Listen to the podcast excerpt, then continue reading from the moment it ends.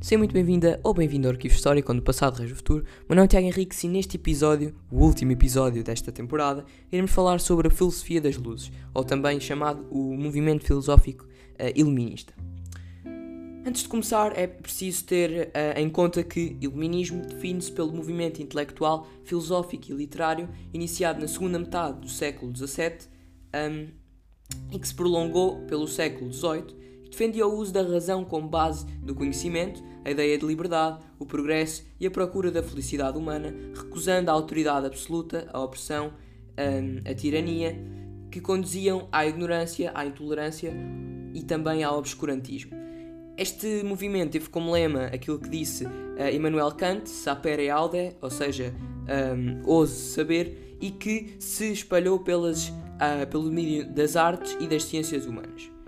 Em relação aos seus princípios, uh, temos também, temos uh, para iniciar, o valor da razão, em que todos os seres humanos são dotados exatamente desta razão e um, esta razão, o bom uso desta, uh, destas faculdades humanas, racionais, permitem avançar até à verdade. Só pela razão se compreende melhor o mundo, se progredir e atinge a felicidade. A razão e o pensamento crítico uh, permitem que os seres humanos se libertem da submissão política, religiosa e da tradição. Uh, também a defesa do progresso, que era fundamental para o aperfeiçoamento do indivíduo e da sociedade. A garantia do desenvolvimento de várias áreas de conhecimento, consideradas alicerces da modernidade. Também permitia a transformação da sociedade, a política e a economia. E o progresso intelectual, moral e material do indivíduo, uh, sendo um meio também para alcançar esta mesma felicidade. Uh, também o valor do indivíduo, em que o indivíduo é valorizado com base nos princípios inerentes uh, ao seu direito natural, ou seja, que se refere aos direitos fundamentais que fazem parte da natureza do indivíduo, como o direito à vida, à liberdade, à igualdade e à propriedade. O indivíduo era assim naturalmente livre, Uh, também a defesa da liberdade natural que pôs em causa os fundamentos da sociedade do antigo regime, uh, ou seja, que iremos estudar mais à frente com a Revolução Francesa, e a defesa do mérito que valorizou as capacidades individuais, pondo em causa os privilégios de nascimento, uh, assim um, associados à crítica das práticas violentas e à limitação das liberdades,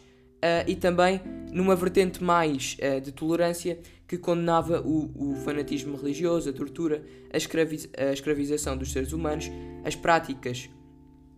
um, todas este, estas práticas violentas que eram contrárias ao ideal de felicidade e à dignidade humana, afirmando os princípios da universalidade. E por último, também a educação prática e mais acessível, que era promovida um, através da autonomia e do espírito crítico, desenvolvida através das capacidades individuais, libertando o indivíduo da ignorância e do obscurantismo, promovendo a igualdade e o progresso social, um, vista como um meio de renovação do indivíduo, especialmente através das crianças, ou seja, passa-se a ter uma ideia de que há um contrato entre o aluno e o mestre sustentado na confiança, na liberdade e na individualidade da criança, uh, criticando assim uh, os métodos e os programas de ensino religioso que uh, vigoravam na época. Um, embora não concretizada, também a ideia de que o ensino da mulher poderia contribuir para uma maior uh, formação e felicidade da mesma,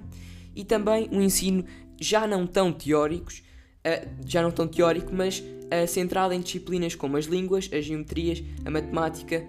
e as ciências numa vertente mais empirista. Para percebermos melhor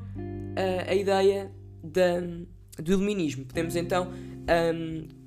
entender e olhar mais uh, exatamente para aquela que foi uma das maiores obras do iluminismo, a Enciclopédia, que é uma síntese de conhecimento da época na qual se deu grande destaque à tecnologia e aos diversos campos do, sa do saber, na certeza de que o progresso material faria o homem mais feliz. Esta foi elaborada pelos filósofos Diderot e D'Alembert entre 1700 e 1772 com o objetivo de difundir as ideias iluministas para a Europa e mostrar a importância dos, uh, das competências e dos trabalhos individuais. No domínio da política e da sociedade,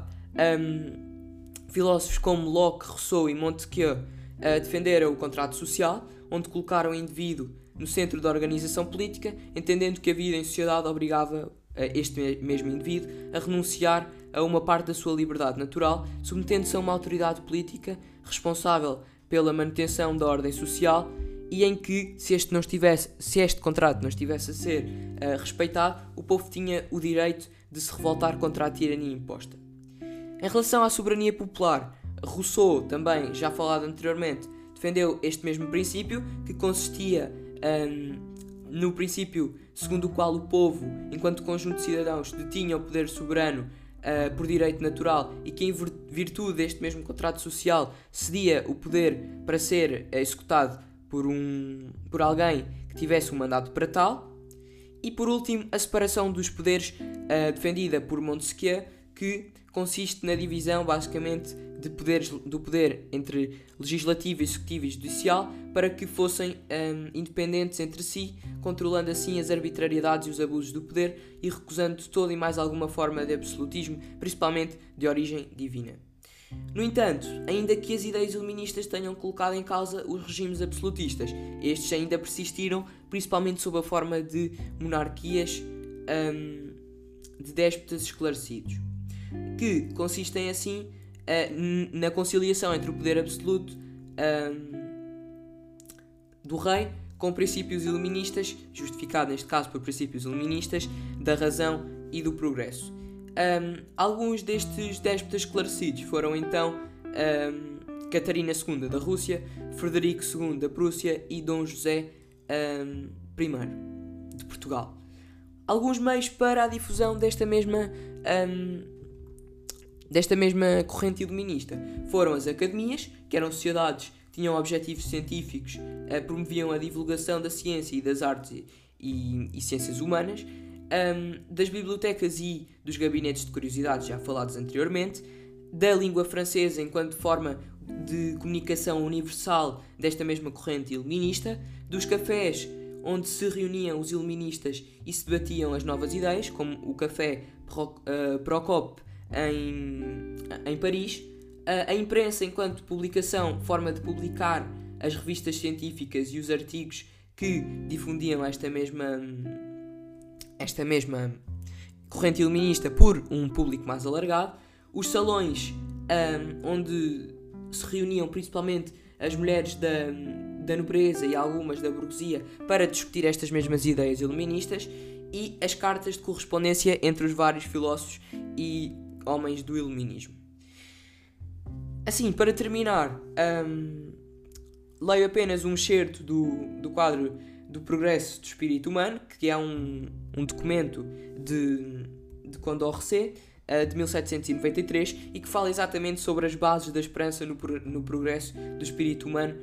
um, de forma a evoluir e a compilar basicamente aquilo que foi este espírito uh, do iluminismo.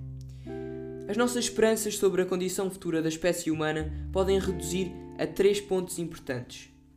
a destruição da desigualdade entre as nações, o progresso da igualdade no seio de um mesmo povo, enfim, o aperfeiçoamento real do indivíduo.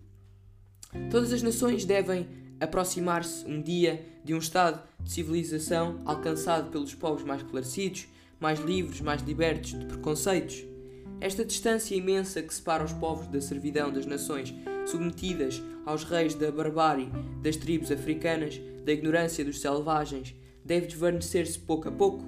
Haverá sobre o globo regiões cuja natureza tenha condenado os habitantes a jamais gozarem da liberdade, a jamais exercerem a sua razão. Esta diferença das, das luzes, de meio ou de riquezas, observadas até um, ao presente e entre as diferentes uh, classes que compõem cada um dos dois, esta desigualdade um, que os primeiros progressos da sociedade aumentaram. Numa palavra, os homens aproximar-se-ão onde todos terão as luzes necessárias para se conduzirem pela sua própria razão. E assim termino mais um episódio do Arquivo Histórico. Espero que tenhas gostado. Se gostaste, partilha este podcast com os teus amigos e familiares. Podes também seguir a página do Instagram, arquivo underscore isso101, onde terás conteúdos interativos relacionados com a temática de hoje à tua disposição. Até ao próximo episódio.